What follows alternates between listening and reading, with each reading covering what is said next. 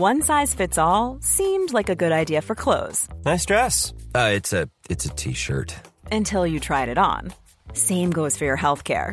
That's why United Healthcare offers a variety of flexible, budget friendly coverage for medical, vision, dental, and more. So, whether you're between jobs, coming off a parent's plan, or even missed open enrollment, you can find the plan that fits you best. Find out more about United Healthcare coverage at uh1.com. That's uh1.com. Parce que moi, c'est le truc qui m'effraie le plus, je crois. Le buzz. Le moment où d'un coup, tout le monde fait c'est lui, regardez-le. Et que toi, tu dis mais moi, j'ai pas les épaules pour pour gérer un buzz comme ça. Moi, je, moi, il faut que je suis d'accord pour arriver en haut de la montagne. Mais par contre, tu m'y envoies pas en parachute. hein. Euh, je monte les marches les unes après les autres parce que je veux arriver en haut de la montagne, dire pas de problème, je peux redescendre. Je connais le chemin et s'il faut remonter, je remonterai. Enfin, tu vois, mais, mais je crois qu'il y a rien de plus effrayant effectivement que de t'être fait parachuter en, dessous- en haut de la montagne et de te dire waouh, s'il y a un coup de vent, je tombe quoi. Moi, je tomberai pas, je connais le chemin. tu vois. Et ouais, non, vraiment, j'ai ce côté-là euh, où je, je, je suis. Ça m'intéresse pas beaucoup d'être une star. hein. Exécuté par qui? Fabrice Florent. Bonjour, bonsoir, bon après-midi à tous et bienvenue dans ce nouvel épisode d'Histoire de succès. Chaque jeudi à partir de 6h du matin, je retrace avec une ou un invité son parcours de vie qui l'a amené à son succès depuis la petite enfance jusqu'à aujourd'hui. Je suis Fabrice Florent, dans la vie je fais des podcasts d'interviews et de discussions et je crée des contenus. Si vous aimez ce podcast d'ailleurs, allez écouter la bande-annonce pour en découvrir plus sur moi et sur mes autres podcasts. N'oubliez pas de vous abonner sur votre appli de podcast préféré, de mettre un cool commentaire et 5 étoiles au podcast sur Apple Podcast par exemple, et de partager cet épisode autour de vous s'il vous a plu. C'est le meilleur moyen de m'aider si vous aimez mon travail. Un grand merci à vous et bonne écoute. J'ai un manque de chaleur moi dans mon micro, mais peut-être que c'est dû au casque. Donc si toi, tu sens que tout va bien, euh, Faut pas hésiter à, le porter relativement près de ta bouche. c'est un truc de technicien du son. C'est parce que j'ai pas de j'ai- j'ai pas de pied, tu vois. Je Ouais. préfère que je préfère que tu sois. T'as raison, soyons libres. Ça va être super. On va s'éclater. Alors, tu veux parler de succès? Bonsoir Verino. Bonsoir Fabrice Florent. Olivier. Alors attention, je vais tenter d'y arriver. Ah là là, tu vas échouer. Non, Alors, regardez, quelqu'un qui échoue. Balestriero. Putain, il a réussi, le salaud. Je suis presque déçu, quoi. Ouais. Je suis presque déçu parce que du coup, je peux pas expliquer aux gens pourquoi je me suis appelé Verino. Parce que comme tu l'as bien prononcé, j'ai Eh pas l'excuse de dire personne ne sait le prononcer. eh bien, c'est le moment. Mais c'est sûr que c'est mieux que Olivier Ou? Ouais, il y a mille, euh, il y avait mille noms qui étaient pas terribles, euh, mais Balestriero pour le coup était pas terrible parce que très compliqué à trouver. C'est-à-dire que quand t'es un peu curieux et que tu cherches du stand-up, que t'as mis huit fois à écrire le nom euh, que t'arrives pas à retrouver, et puis moi j'ai pris ce nom-là en 2007 ou 2008, donc c'était un moment où euh, les gens faisaient vraiment pas l'effort et où Google ne t'aidait pas. Il y avait pas de did you mean, tu c'est vrai. Et donc euh, vraiment, personne ne regardait mon site internet.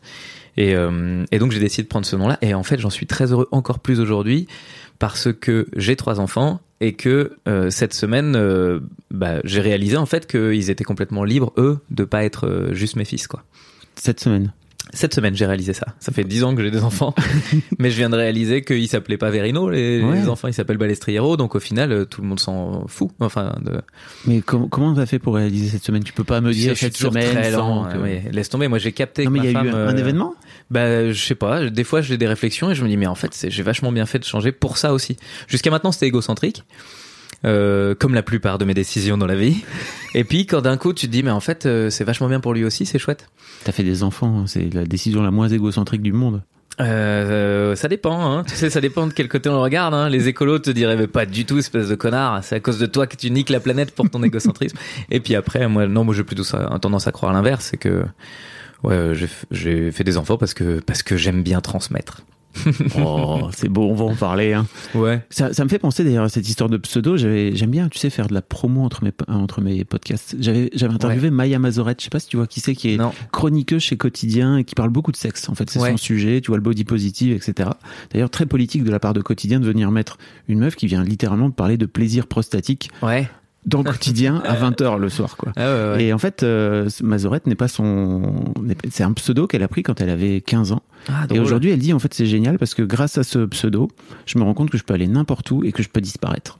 Ouais, bah c'est assez agréable. Surtout aujourd'hui où euh, tout le monde euh, est tout le temps, tout le temps, tout le temps fliqué très facilement, quoi.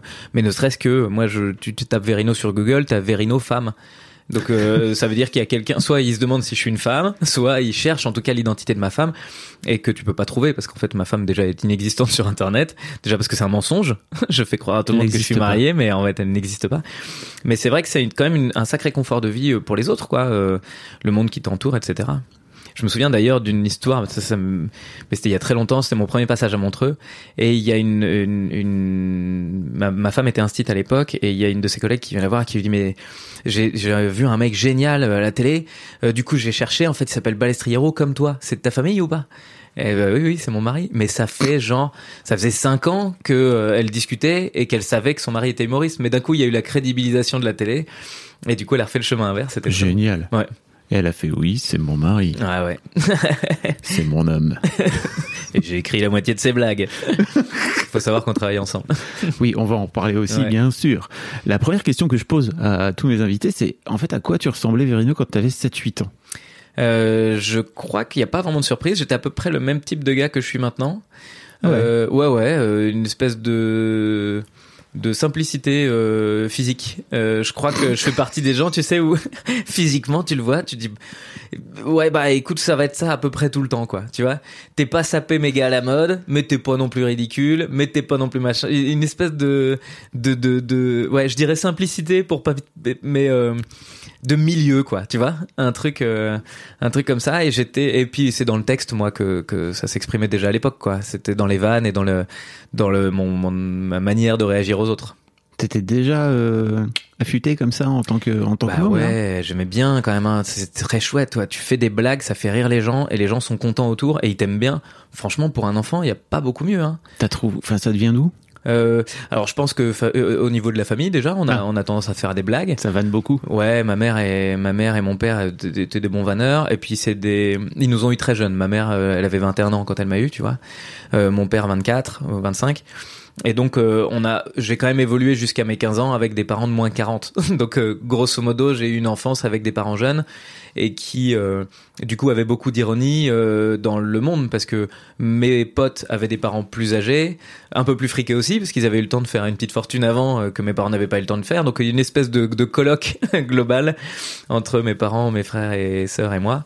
Et puis, euh, et puis donc tout était propice, euh, propice au rire, quoi. On riait beaucoup, Euh, beaucoup de, sévérité quand même. Qu'on attendait beaucoup de nous aussi à l'école et, et dans la vie. Tu, mais euh, tu viens de Nancy, c'est ça? Ouais, c'est ça, exactement. Tu viens de la Moselle. La plastane, euh, Meurthe et Moselle. Meurthe- Oh Ouais. putain, pardon. Oh, putain, désolé. Alors c'est la fin de ce podcast puisque Fabrice Florent va se faire agresser par les Meurthe et Mosellans. Pardon, pardon, pardon, je sais à quel Et point c'est.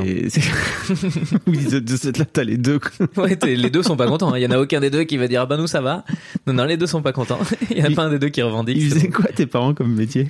Mon père, euh, mon père était dans l'armée quand j'étais euh, vraiment jeune et je crois qu'il a commencé à, il a bossé dans autre chose aux alentours de mes 12-13 ans où euh, il bossait dans une, une imprimerie TVRP.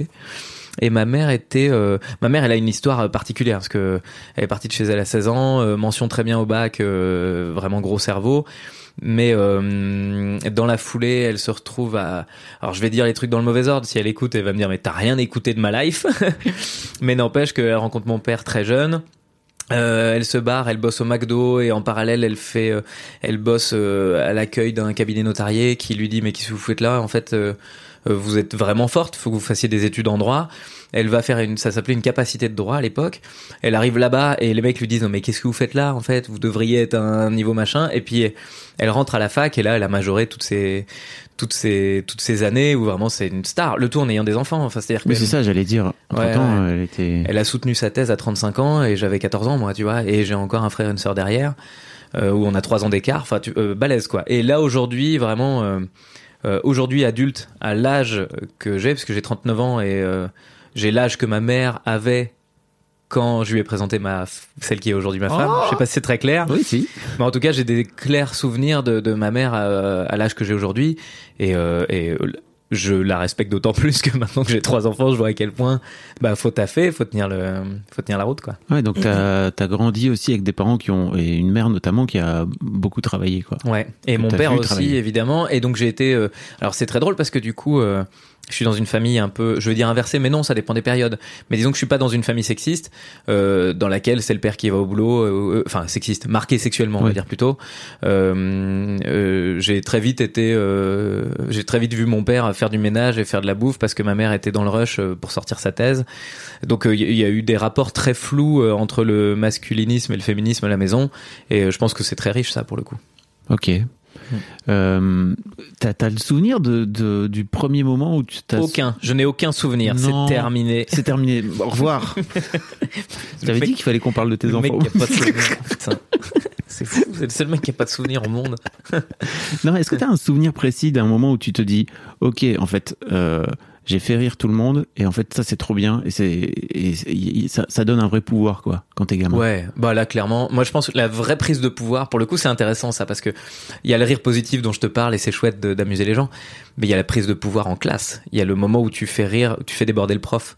C'est le moment où c'est le prof qui est spectateur alors que c'est lui qui est censé être le, le spectacle. Ouais, là c'est des moments moi pour moi euh, ça m'a sauvé des, des des moments incroyables, des moments où j'arrive en retard à l'école. euh, parce que euh, j'ai un peu traîné. J'étais déjà avec ma femme à l'époque, on était ensemble au lycée, et, euh, et j'arrive en retard à midi parce que en vrai, on a 17 ans et qu'on est en train de baiser. Et donc, euh, je suis désolé, mais là, euh, je vais pas arriver à l'heure en cours d'espagnol.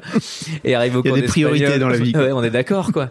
Et arrive au cours d'espagnol, j'ouvre la porte, je vois le prof qui me regarde. Clairement, il va me défoncer. C'est la dernière fois. Enfin, il m'avait dit la dernière fois, je veux plus te voir en retard. Et j'ai juste glissé bêtement pour essayer de me, tu sais, à la, à la, à la, c'est pas Chandler, c'est euh, Ross dans, Ah oui, qui. dans Friends qui disparaissait en Unagi. Euh, j'avais pas la ref à l'époque, mais en tout cas j'ai fait ça. Je suis allé me ramper pour aller m'asseoir. Il m'a juste regardé avec un petit rictus et allez tais-toi. Il a refermé la porte, on est reparti. Je sais qu'il y a beaucoup de moments où le rire m'a sauvé et même en vrai toute la vie quoi. Euh, parce qu'il y a plus rien d'important. Quand t'as une bonne vanne, il y a plus rien qui compte. Euh, il y a plus d'angoisse, il y a plus et je le vois avec euh, bah encore mes gamins aujourd'hui quand quand je suis en colère contre mon grand et qu'il a la bonne ligne. Je dis ok t'as gagné, mais en attendant retiens bien ce que j'ai dit quand même. mais effectivement, Est-ce que tu leur, t'as de la répartie au moins ça c'est cool. ah, j'aimerais bien en avoir Ah, plus. Hein. Ah plus. Ouais, j'aimerais bien être plus fort, quoi. C'est une vraie domination. euh, Mais non, non, non. Aujourd'hui, il faut reconnaître que je peux me faire tailler par un enfant de 10 ans. Tout humoriste que je suis, 15 ans d'expérience. Non, parfois, c'est lui qui, c'est lui qui sort les bonnes vannes, quoi.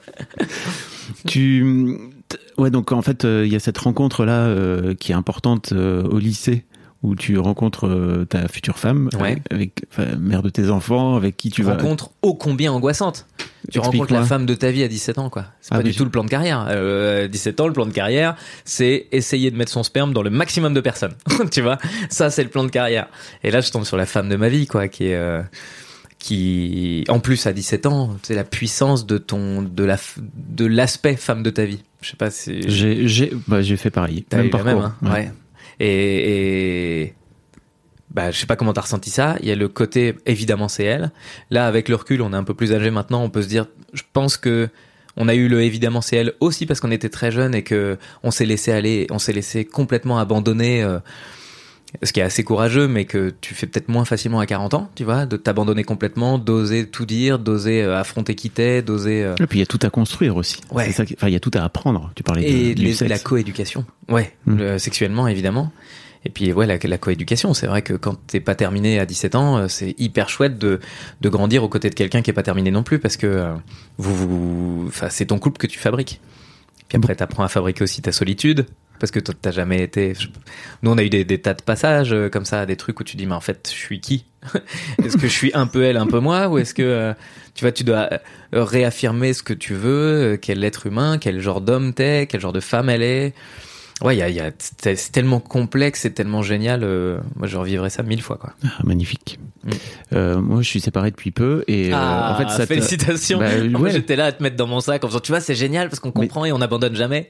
Ah, alors, Alors, bah, vous- jusqu'à un moment. Ouais, ouais, Mais en fait, euh, ce qui est cool, je trouve, c'est que justement, tu, euh, tu, tu finis par abandonner et c'est une bonne nouvelle, ouais, tu vois. Et bah, c'est Louis C.K. qui disait que c'était toujours une bonne nouvelle. hein. ouais, c'est un drôle. groupe qui se sépare. Mais parce que les gens font Oh, vous Ouais, vrai, c'est- L'amour est mort. Mais non, c'était. il est mort depuis longtemps. Hein. La séparation, c'est le fait de se séparer de la séparation.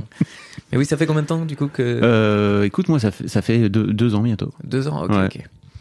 Ok, et ça va, tout va bien Ah oui, bah, Est-ce que comme un accord, genre, euh, Oui. écoute, on est arrivé au bout et on se serre la main Exactement. Ok, serrons-nous une main, ouais. une main mouette. C'est courageux ça, hein Eh oui. C'est vachement courageux hein, d'affronter euh, le, le doute à deux en plus. Tu sais pas comment l'autre est en face aussi. Est-ce que l'autre il va te dire euh, bah non en fait moi tu vas me crever, tu m'as niqué ma vie, tu m'as gardé toutes ces années et là aujourd'hui tu me lâches maintenant, salopard. Ouais, c'est bah, bravo à vous deux quoi. c'est- gérer un- Ouais, c'est ça serait. Enfin, je les couples, les couples qui arrivent à faire ça, c'est enfin qui arrivent dans cette situation-là dont tu parles, Ouais. euh, je les plains quoi, tu vois, parce que je me dis vraiment, ça veut dire qu'à un moment donné, t'as une épiphanie dans ta vie, quoi. Ça t'amène, ça t'amène ailleurs. Ouais, ouais, ouais. Bah, je, bon, je- ça me parle pas, mais. Euh, mais re- revenons à toi, si tu veux bien. Euh, tu donc tu rencontres effectivement euh, Marion. Mhm. Euh, on va on va reparler d'elle parce que j'imagine que vous qu'elle est qu'elle est présente tout au long Bah, tout au long de pire ta que vie. ça quoi. Enfin je veux dire sans elle je suis même pas là et puis sans moi je suis elle est pas là. Enfin c'est une j'ai des fois l'impression d'une collaboration. Je sais même pas, je suis incapable de dire ce que je serais devenu euh, sans elle. Quel chemin j'aurais choisi. Je, je sais même pas si je serais humoriste. Quelque part dans ma tête, je me dis bah oui, évidemment, la, force de cette passion, elle est tellement là. Mais est-ce que j'aurais eu les couilles? Est-ce que je me serais éteint petit à petit en n'osant pas? Est-ce que c'est pas elle aussi qui m'a euh, euh, toujours conforté dans, le fait d'oser faire des trucs? Et inversement, encore une fois, hein, c'est à deux, t'es quand même sacrément solide, quoi. Euh, je suis très admiratif des entrepreneurs solo parce que moi, j'ai- j'aime, enfin, c'est ma caisse de résonance et je suis sa caisse de résonance. Et tous ces, ces trucs euh, qu'elle entreprend elle-même, euh, bah, j'adore parler de ses projets autant qu'elle adore parler des miens et, hum, et je pense que ouais, on multiplie nos capacités par quatre, tu vois. Parce que elle, de son côté, elle a, enfin, en fait, vous avez monté une boîte de prendre ensemble, c'est ça? Oui, et, c'est ça. et elle a des projets, elle de son côté, et toi et vous travaillez ensemble sur tes projets. Exactement. toi, Donc principalement, c'est sur les projets qui nous correspondent à deux, c'est-à-dire la prod, le, le spectacle, etc. Et puis à côté, il y a d'autres trucs sur lesquels elle réfléchit. Je j'en parle pas parce que je sais pas si elle a envie d'en parler. Ok, je comprends. Mais euh, peut-être qu'elle me dirait oui, et dans ce cas-là, j'aurais aucun mal à le faire. Mais en tout cas, euh, ouais, euh, c'est. En fait, c'est assez cool d'ailleurs parce que c'est récent euh, ces nouveaux projets-là. Parce qu'on a toujours été à deux sur le projet Verino et euh, il y a un truc pas facile d'être à deux sur un projet où euh, pendant des années euh, la carrière avance comme elle avance et donc on est toujours à deux sur le projet et on, récolte tous les deux les fruits de ce projet-là. Il s'avère que depuis quelques années, euh, je commence à en récolter plus qu'elle des fruits puisque euh, l'image, le, le, le, le, le spectacle, ce que les gens retiennent, ils se disent ah putain c'est bravo Verino. Et ben ils vont la voir en lui disant ah, comment il va ton mari? Alors que ah, jusqu'à maintenant c'est comment vous allez tous les deux. Et donc il y a de nouvelles de nouveaux équilibres qui se créent et je trouve ça vraiment fort de de, de sa part c'est pour ça que j'ai toujours admiré cette femme là mais d'avoir eu un moment de euh, à me dire en fait tu sais quoi euh, je suis pas ton ombre et, euh, et que moi je réalise qu'en fait elle aurait pu le devenir effectivement parce que naturellement j'ai pris plus de lumière quoi Et ça se passe comment Alors, Sans rentrer dans votre vie privée, mais en fait, en termes d'équilibre, je trouve ça assez génial. De... Ça veut dire qu'il y a forcément des moments où vous avez eu des discussions euh, qui étaient peut-être, enfin, je sais pas si c'était dur d'ailleurs, mais des, Ouais. mais des discussions un peu pivots, quoi. tout le temps ouais. Ouais, vraiment des décisions des discussions pivots il y en a plein Mm. Euh, il y en a plein parce que parce que dans un couple t'as énormément de choses à explorer. Enfin il y a, y a le- la notion de de bah, de couple à deux c'est-à-dire toi plus moi. Il y a la notion sexuelle euh, de je te désire tu me désires. Il y a la notion amour euh, de euh, on fait l'amour euh, pas que pour le désir mais aussi parce qu'on s'aime. Euh, et tout enfin je veux dire c'est d'une complexité absolue. Et tu dois euh, sans arrêt être euh, capable d'avoir du recul pour euh, pour pouvoir continuer à désirer ta femme comme un être humain, euh, pouvoir continuer à l'aimer parce que bah, c'est la femme de ta vie, et pouvoir continuer à l'admirer parce que c'est aussi un être humain différent. Euh, et tout ça, c'est des ajustements permanents. Quoi. Moi, j'ai l'impression que de toute façon, on, a, on, on règle jamais rien. Il y a jamais de truc de bon voilà, c'est bon, c'est fait. Euh, et euh, je pense qu'à partir du moment où t'as plus envie de te poser ces questions-là, c'est là que le couple s'éteint. En fait, c'est Mm. juste là. Bon bah, c'est j'arrive au moment où j'ai une problématique et j'ai pas envie de la régler, ou alors j'ai pas la force, ou euh, c'est ce moment où t'es devant la télé, puis tu dis ah j'ai envie de baiser, mais là j'ai la flemme. Bon bah c'est que ça, ça s'est éteint et c'est pas grave, c'est la vie.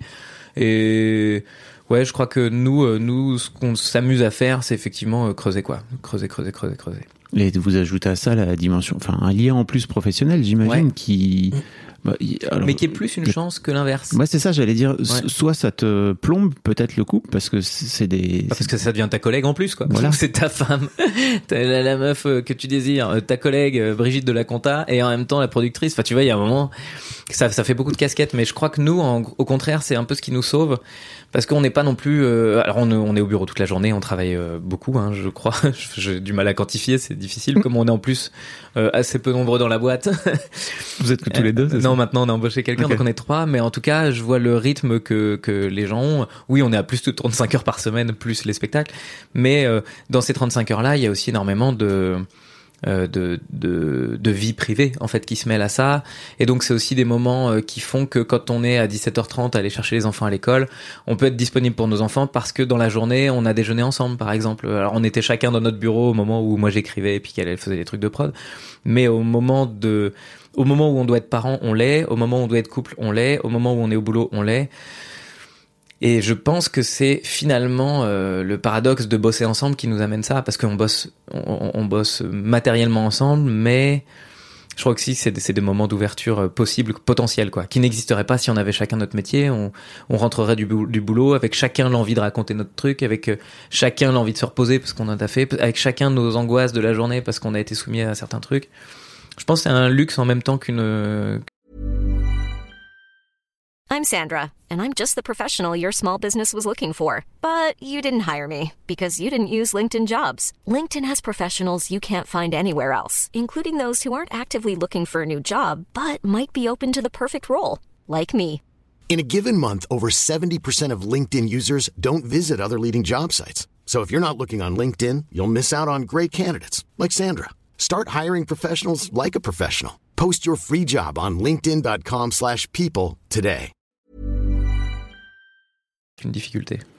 T'as- donc tu, tu es en train de jouer ton nouveau spectacle un peu partout Ouais. en France, à Paris, etc. euh, ton troisième donc. Ouais. Et dedans, euh, on sent que en fait ces dernières années, tu as aussi euh, énormément mangé euh, tous les changements sociétaux. En fait, t'es pas du tout passé à côté. En fait, euh, non mais en- non mais désolé, mais t'es un Je mec. rigole parce que t'as l'air surpris. Ah bon? Non, non, En fait, ce Non, que je veux dire, c'est que t'es quand même un mec de 40 ans, Ouais. blanc, hétéro. T'as toutes les raisons possibles de, pou- de, de passer à côté de ce, de ce Ah ouais. truc-là et de dire, bah, c'était quand même vachement mieux avant, quoi. non, mais tu- C'est vrai. non, mais objectivement, euh, ouais, il y, en a plein, quoi. Et t'es pas du tout là-dedans. Au contraire, tu, tu creuses les sujets. On, enfin, tu, tu parles d'environnement, tu parles de, tu parles de sexisme, tu parles de féminisme, tu parles de plein, plein de choses, euh, de kitesurf aussi, euh, rien à voir. Mais euh, quel rôle a, quel rôle a joué ta, ta femme justement et d'avoir, comme tu dis, une femme qui à un moment donné dit, moi je suis pas, je suis pas ton ombre, ça dégage, quoi, Ouais. tu vois, dans, dans ce chemin, dans ce, dans ce cheminement, pardon pour toi depuis quelques années? Bah, je pense que là, pour le coup, le rôle, il est, euh, bah, déjà, l'amour, en fait, c'est- c'est bête, mais je sais que je suis en confiance. Euh, mais je suis en confiance pas idiot, c'est-à-dire que si l'amour demain est terminé, je le sais aussi. Mais en tout cas, je profite de chaque seconde. Ça, pour le coup, c'est, c'est, c'est une force au quotidien. Et ensuite, je dirais qu'en fait, je bénéficie d'un regard euh, qui est, euh, du coup, pas seulement le mien. Euh, à mon avis, ce ce que tu viens de décrire, c'est-à-dire le quand même c'était mieux avant, c'est euh, il est lié à une euh, à une absence de remise en question. Je- je- J'ai la sensation que quand tu regardes les choses de ton prisme uniquement, et c'est le cas de plus en plus parce que les gens lisent de moins en moins, la lecture est une source incroyable de d'empathie parce que tu tu prends l'habitude et moi je lis beaucoup de, de de rentrer dans des personnages et donc euh, de découvrir un personnage féminin en étant en, en l'incarnant pendant 600 pages forcément tu as une sensibilité différente. Et, euh, et je crois qu'en fait avec ma femme c'est ça au quotidien c'est que j'ai toujours son prisme à elle euh, puisqu'on discute de tout donc euh, j'ai toujours sa vision à elle même sur des sujets avec lesquels on est dans lesquels on n'est pas d'accord enfin tu vois il y a des, tas de trucs sur lesquels elle pense comme ça moi comme ça bah euh, je suis obligé de réaliser que j'ai pas forcément raison alors après je peux être sûr de moi et dire non moi je pense que c'est comme ça qu'il faut voir les choses mais en tout cas, j'ai quelqu'un en face qui va me dire, bah, moi aussi, je suis sûr de moi, et moi aussi, c'est comme ça qu'il faut voir les choses. Donc, en fait, ça, ça pousse au doute. Et donc, tu n'as plus ta certitude. À partir du moment où tu n'as plus la certitude, bah, t'observes les sujets, euh, euh, en grand angle, quoi, hein. Euh, c'est marrant par rapport à Focus, où au contraire, t'es, t'es dans le foyer, le grand angle, il, bah, je pense que c'est ça ce qu'elle m'offre, elle. Autant moi je peux être focus, c'est-à-dire regarder les choses précisément, et je crois que elle, elle m'oblige à, à, à ouvrir l'angle pour essayer d'avoir une vision globale et puis de d'intégrer que euh, euh, bah, d'intégrer qu'en fait ta vision n'est pas forcément la seule. alors, c'est peut-être pas que elle qui m'aurait apporté ça, peut-être n'importe quel autre humain avec qui j'aurais vécu m'aurait apporté ça, mais en attendant, le, effectivement, le vivre à deux, c'est ça, quoi. C'est intéressant. hein. Mm. Euh, mais pour revenir un peu à ton histoire, en fait, euh, euh, globalement, euh, tu, tu, tu fais, tu fais un, tu fais des études de sport. Tu pars, tu pars. Ouais. Pourquoi? Je vois, je vois bien ta tête qui regarde mon corps en disant des études de sport. Non, mais tu faisais, Ouais. tu étais sportif? Et j'étais sportif, j'étais euh, pas loin d'être haut niveau en athlé. Euh, Ouais, je ouais. pense, euh, ouais. je- Et j'avais, pour les poules connaisseurs, j'étais un petit 6 m 43 cadet en longueur, en saut en longueur. Ouais. Donc c'est pas mal, quoi. C'est un niveau de finale féminin aujourd'hui au JO. Euh, je pense en vrai que j'étais au bout de mes capacités. J'aurais peut-être passé 7 mètres 40, tu vois, mais j'aurais pas pu être vraiment un un sauteur, euh, un finaliste, euh, un Mike Powell. euh, C'est bon, c'était hors de ma portée. Euh, mais j'adorais, j'adorais ça. Puis la rigueur de l'entraînement, etc. Vraiment, c'est, c'est des trucs moi qui m'intéressaient. D'autant que c'est là-bas que j'ai appris à être besogneux parce que moi j'ai démarré à 4 mètres 30 en en longueur. Euh, j'étais 20e Lorrain et j'étais vraiment que du peloton. Puis euh, je me suis entraîné, j'ai forcé, j'ai compris, j'ai appris, j'ai euh, apprivoisé mon corps. Je suis allé m'entraîner euh, euh, avec une pioche euh, l'hiver pour pouvoir casser le sable, pour pouvoir Oh. m'entraîner à sauter. Enfin, tu vois, j'ai fait les trucs d'Olivier Tom, quoi. et ben mine de rien. Pour les, pour les jeunes qui nous écoutent, Olivier Tom, c'est un dessin animé où il joue au foot. Effectivement, il galère. Et il galère, mais il s'entraîne et c'est la force de l'entraînement qui mène à ça. Bah, tu vois, je me suis hissé en tout cas, euh, pas au talent, c'est, j'étais pas un gars talentueux, mais euh, à la cravache, euh, j'ai, j'ai réussi à me hisser où j'ai fini. euh, ouais, je pense que j'étais dans les 20 français, quoi, donc euh, je suis assez content. Et puis, euh, puis derrière, c'est des leçons que j'ai euh, appliquées au, au- à l'humour, parce que au début, tu apprends, tu découvres, tu sais pas si t'es bon ou pas. euh, visiblement, tu l'es pas, mais c'est pas grave, quoi. Cravache, continue. Il y a des jours où il faut sortir la pioche pour, euh, Exactement, pour quoi. briser la glace entre le. Et tu peux avoir du plaisir à faire ça. à briser la glace avec le public. Mais qu'est-ce qui, à un moment donné, qu'est-ce qui t'amène euh, à te dire, ok, en fait, euh, bah, c'est très bien le saut en longueur, mais euh, en fait, c'est pas mon truc? Ben, en fait, c'était pas que ça l'était pas, c'est que j'ai rencontré ma femme à ce moment-là et que j'avais d'autres activités physiques euh, en tête. et vraiment, je pensais aussi con que ça. C'est que mais vraiment, j'avais 17 ans et j'ai envie de baiser tout le temps, donc je n'avais plus du tout la rigueur de l'entraînement pour le coup. Ah yes. Et, et elle, pareil, elle était, elle était euh, en médaille d'or de piano du conservatoire de Nancy, donc c'est vraiment un gros niveau. euh, ah oui. Euh, en piano. Et tous les deux on a, une espèce de bifurcation. Il y a une année de parenthèse euh, l'année du bac où vraiment on a eu le bac le bac euh, tous les deux en, miraculeusement parce que parce que vraiment on, était on était dans notre bulle quoi. Enfin c'est génial. Je repense à ces années c'est trop mignon. Je revois je je, je vois aujourd'hui des, des des des gamins de 15 ans euh, enfin 15 euh, je veux dire nous on avait 17 donc euh, là je vois mes mes neveux nièces qui commencent à avoir ces âges là et je me dis mon dieu mais et à cet âge-là, j'étais déjà avec ma femme et, et, et je me souviens des sensations qu'on avait en permanence, quoi, de l'interdit qu'on bravait sans arrêt. Enfin, c'était génial, quoi. C'est ça qui est. Moi, le truc dont je me souviens, c'est vraiment, t'as pas un lieu pour, pour baiser, en Oh fait. là, l'enfer. L'enfer, la trouver. recherche, quoi. Merde, t'es là, juste te faire un bisou en hiver euh, euh, au pied de la, de, la, de la statue de la place Carnot, t'es comme un dingue. Et ah ouais non non c'est l'enfer quoi. Et donc, en gros, euh, cette année-là, te... En gros c'est l'année où euh, ça suffit, quoi. Puis je me blesse en parallèle parce que évidemment euh, j'arrive en retard aux entraînements donc euh, je m'échauffe pas, euh, je me pète le pied puis voilà. T'es un petit con de 17 ans, quoi. qui Ouais, moi, voilà. je suis plus fort que le monde. Euh, pas vraiment, j'avais bien conscience que j'étais moins fort, mais je m'étais dit en même temps euh, je m'en fous, ça m'intéresse plus quoi, l'objectif il est là, c'est cette personne. Et euh, et puis en parallèle, je savais que je finirais humoriste. Euh, Quelque part, je Ah, t'avais déjà ça Ouais. au fond de toi? Ah ouais ouais, je savais, je, je m'étais je vais dire, je sais même pas, je saurais pas dire précisément, il y a un moment je j'avais associé ça vers mes 7 8 ans quand j'ai vu Bigard sur scène, je suis pas sûr totalement de ça parce que euh, je me souviens d'un flash où je vois euh, Bigard vraiment sur scène qui fait rire des gens et qui gagne sa vie avec. Euh, sans ayant, sans avoir beaucoup de notions d'argent, tu te dis bah en fait ça, je vois ma mère qui qui est sur son, on en parlait tout à l'heure, sur sa thèse et elle fait 24 heures sur 24, elle dort pas la nuit. Euh, ouais, je préfère être le gars qui fait rire quoi. Et donc j'avais grosso modo ce plan de carrière global de un jour, euh, je ferais ça quoi. Et Grâce à Jean-Marie. grâce à Jean-Marie. Ouais, ouais. Et, et je lui ai dit d'ailleurs, c'est très marrant parce que Tu l'as croisé. je l'ai croisé sur, sur On ne demande qu'à en rire à l'époque. Et euh, je, je crois que j'en ai- fait un sketch, quoi. parce qu'un gamin qui dit j'ai vu Jean-Marie Bigard à la télé, je veux faire de l'humour, les parents ils disent quoi? T'as vu quel sketch exactement? salope. Le gars, il dit.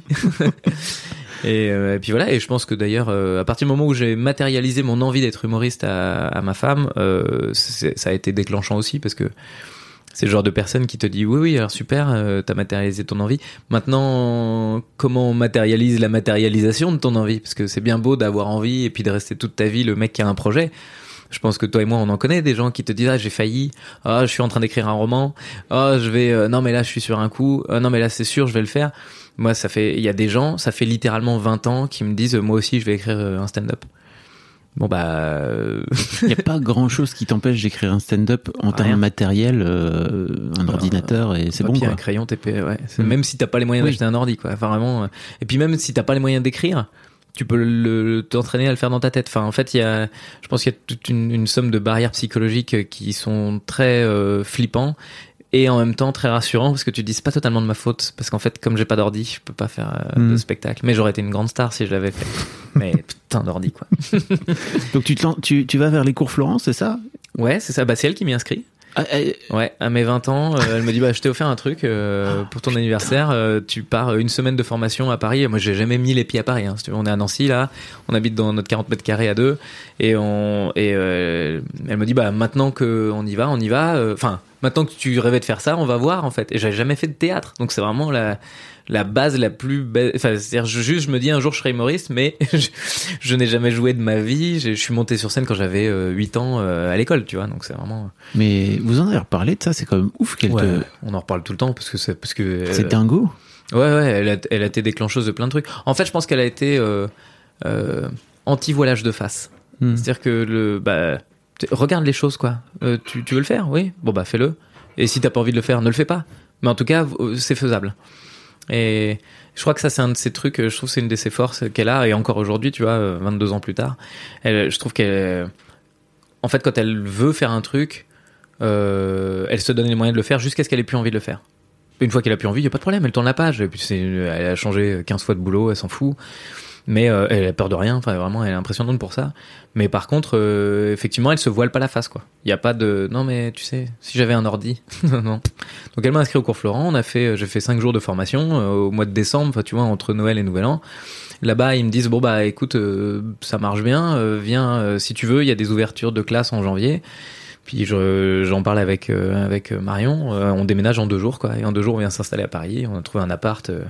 Cul bordé de nouilles, c'est-à-dire qu'on arrive, c'est les provinciaux qui débarquent, on visite Mhm. l'appart, on dit ouais, on sait pas trop quoi, on va voir, et puis euh, on part, et puis je me dis mais attends, on a vu quand même des tas de reportages où les mecs ils font la queue pendant des plombes, c'est très bizarre, euh, tu vois, donc je les rappelle et je leur dis en fait on va le prendre, et les mecs, les deux propriétaires ils m'ont dit mais comment ça vous allez le prendre, on n'a pas votre dossier et tout, je dis oui non mais vous inquiétez pas, mais par contre on va le prendre quoi, mais vous êtes qui et tout, je vois on, on débarque à Paris, et en fait ils nous ont ils ont dit ah, bah, ah ouais ah bah, euh, et je crois si je me trompe pas qu'ils avaient genre euh, ils étaient les propriétaires de Huster euh, il y a des années Ok. quand il avait débarqué et ils ont dit bon bah écoute euh, ouais voilà, un petit artiste allez hop prenez l'appart et puis voilà Trop bien. Ouais. C'est quoi le tu, tu crées ton premier enfin ton premier spectacle sort en 2009 oui alors ça en vrai ça c'est du coup un peu storytellé pour le coup on peut y revenir parce que en gros en 2004 je monte pour la première fois sur scène euh, de ma vie euh, je fais 10 minutes au Palais des Glaces j'ai Oui. passé un concours étudiant, il y avait un truc, euh, j'ai répondu à une annonce et je me retrouve devant 500 personnes au Palais des Glaces.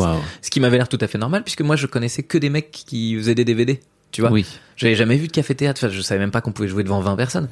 Donc je trouve ça normal de jouer devant 500. Euh, Ça s'était hyper bien passé. Pour moi, ma carrière était lancée, c'était facile quoi. Et puis en fait, le lendemain, euh, bah en fait non, ta carrière n'est pas lancée. Il faut réfléchir à trouver d'autres trucs. Là, j'écris un spectacle parce que pareil, je tombe sur une autre annonce sur internet euh, d'un théâtre qui fait un festival. C'était la Loge Ah oui. euh, qui s'appelle la petite loge maintenant, Petite Loge théâtre de maintenant. 20 places quoi.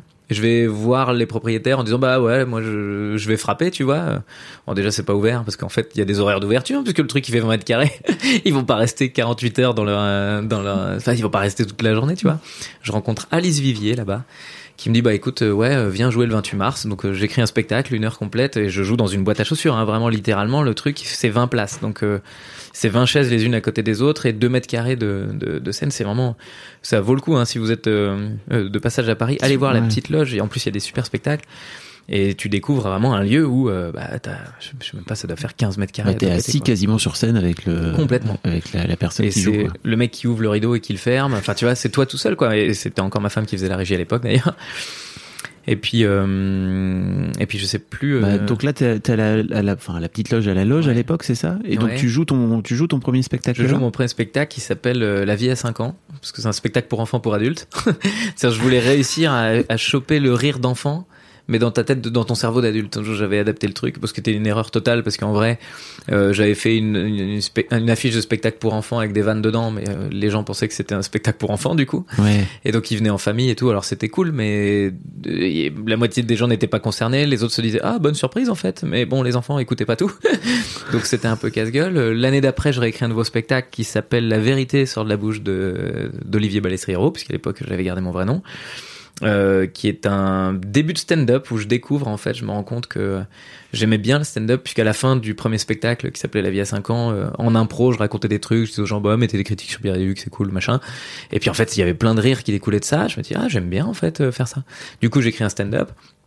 Ce stand-up là, je crois que c'est par là que me découvre juste pour rire. Et dans la foulée, j'écris un troisième spectacle qui va du coup en fait devenir le premier, fort de toute l'expérience que j'avais parce que les deux, les deux premiers étaient tellement je peux pas les revendiquer. Quoi. Ouais, c'est ça. Je peux pas dire que c'était des spectacles. En vrai, c'était vraiment de l'expérimentation. Je savais pas où j'allais. Je testais des trucs. euh, J'avais aucune notion d'écriture. Euh, je- Le premier, c'était que des personnages, tu vois. Le deuxième, c'était que du stand-up, mais du stand-up ce que j'en imaginais. Donc, euh, il y avait pas encore la, téné- la dynamique des vannes. Je savais même pas écrire de blagues. Et je, je n'avais pas de notion de ça, quoi. Oui, puis on est en quoi 2005-2006, il y a pas, il y, a- Ouais. il y a pas vraiment euh, toute la culture qu'il y a aujourd'hui autour ça. du stand-up, quoi. Bon, du coup, j'essaie d'apprendre l'anglais, j'écoute les Américains, je reconnais des vannes d'Américains jouées par des Français dans des bars et je fais, bon, les gars, C'est vous, copie comique. pas terrible. je ne dis rien. ne dis rien. Ok. Et voilà, donc officiellement, oui, effectivement, mon premier spectacle est en 2009, le premier que je joue au théâtre de 10 heures, puis le deuxième qui se... euh, donc le premier se termine au... au à Merde à l'Olympia en 2013. Euh, le deuxième spectacle... Euh, tu dis ça comme si, euh, mec, t'as quand même Ouais. produit tout seul euh, Oui, c'est vrai. un Olympia ouais, où t'as dit, euh, bah voilà, je, je voudrais remplir l'Olympia et, ouais, et en fait, tu. Enfin, tu, tu démarres. En plus, tu démarres, tu, tu démarres sur Internet. Enfin, moi, j'ai un peu Oui, l'idée c'est de. T'étais pas trop moment. sur Internet avant et que t'étais dans les salles comme plein de gens, quoi. ouais. Et 2013, bah, il n'y a pas encore euh, l'avènement des réseaux sociaux, etc. Et j'ai l'impression que c'est à ce moment-là où moi, je commence à te voir et je fais tiens, Verino, il commence à, Ouais, à- je à parler de lui, des quoi. trucs, quoi. Mm. Parce que la télé prenait pas mal de place, mais en même temps, on sentait bien que c'était un média vieillissant. Euh, comment réussir à créer quelque chose qui te rende indépendant? Moi, je pense qu'on n'est jamais plus heureux que quand on est indépendant, parce que euh, on n'est pas soumis on n'est pas soumis au désir des autres. Moi, c'est quelque chose auquel je réagis mal parce que j'ai envie, j'ai pas envie de décevoir. Et donc, quand je me retrouve en télé à faire une émission, euh, j'ai pas envie. Quand je dis j'ai pas envie de décevoir, euh, euh, oui, c'est une chose, mais j'ai pas envie non plus de ne pas répondre aux attentes. C'est-à-dire que moi, si j'ai une émission de télé dans laquelle je veux un, mec qui fasse ce type de truc et que je l'appelle, s'il fait l'inverse, je vais dire bah en fait, euh, j'aurais bien aimé que tu vois, c'est ça que j'imaginais. Donc je me mets très facilement au service de la création. Euh, là pour le coup, je trouve que c'est le rôle du comédien. Que dans un film, tu viens pas faire le clown si on t'a demandé de pas le faire. Tu vois. Et donc, euh, bah, je correspondais à ça. C'est-à-dire que je venais en télé en disant quel est le quel est le schéma de l'émission, comment je rentre dedans, et je m'adaptais. Parce que t'as fait, final- on n'a pas parlé, mais t'as fait On Ouais. demande qu'à rire pendant des années, quoi. Oui, c'est ça. Je suis resté deux ans et demi, trois ans, je crois, dedans. Mm. Mais je me confortais complètement. Enfin, je, je m'adaptais au format, quoi. Sauf que le format, il m'allait pas. Mais j'étais suffisamment malin et fort pour m'adapter au format. Mais du coup, je défendais pas réellement ce que j'étais. Donc, et là, c'est ce moment-là où je me dis, en fait, euh, la solution, c'est de pas avoir à t'adapter à quelqu'un. C'est-à-dire que t'es ton propre patron, tu montes ta propre chaîne, tu fais tes vidéos. Et, euh, et euh, donc voilà. Et donc la première étape, c'était ça, c'était de, réfléchir à comment s'indépendantiser sur euh, sur l'Olympia, quoi. Euh, faire un truc où parce que concrètement, j'étais pas à un niveau où euh, toutes les télés allaient m'a- m'appeler en disant Ah bah on est trop content que tu fasses l'Olympia. Enfin vraiment, on parle du de l'Olympia de Bigard ou de Gad Elmaleh, celui de Verino en vrai. Euh, personne n'en a rien à foutre et donc je m'étais dit bah, euh, partons de ce principe-là. Euh, les gens s'en fichent, donc ça sert à rien de dépenser de l'argent là-dedans, ça sert à rien de dépenser de l'argent en promo, ça sert à rien. de- Je suis pas connu, donc on va pas mettre des fiches partout. Par contre, euh, le fait qu'on dépense pas cet argent-là, bah, on va descendre le prix du euh, le prix de la place à un prix minimum. Et là, pour le coup, c'était 20, 20 euros, enfin 19,99. Mais euh, la contrepartie, c'est que j'explique aux gens, en fait, c'est vous qui faites la promo, quoi. Et donc je fais des vidéos chaque semaine pour expliquer où on en est. Et en fait c'est devenu un jeu presque. Les gens ils se disent bah ouais nous on va repartager tes vidéos puis faire en sorte que l'argent que au, au lieu de, de payer 50 balles de communication euh, euh, et, et la moitié d'invitation de la salle parce qu'il faut rentabiliser le truc, bah, en fait nous on l'a rentabilisé avec euh, les gens qui payaient exactement le prix de la place. Donc je suis très très très heureux de ça parce que c'était un Olympia complet à 100% de payant quoi. Et t'as été complet la veille euh, Ouais. du spectacle. Enfin, c'est. Ouais ouais grosse victoire quoi. Ça te, j'imagine que c'est un gros, un gros shift aussi ça dans, dans ta carrière à ce moment-là, de te dire que Ouais. t'es capable de remplir l'Olympia tout seul, Oui c'est ça. c'est euh, pas anodin. Il y a ça, et puis il y a en même temps toute cette, euh, cette espèce de ligne de mire. Moi, je pense que ma carrière, euh, je suis capable maintenant avec du recul de dire ah là il y a eu un mouvement, là il y a eu un mouvement. Mais la vérité, c'est que ça, ça, ça tourne des pages. En fait, je crois que quand, quand l'Olympia a été fait, ça a juste tourné le truc. Euh, je me suis dit bon, maintenant que c'est fait, qu'est-ce qu'on fait après? Et donc ça m'a relancé sur une nouvelle dynamique, mais.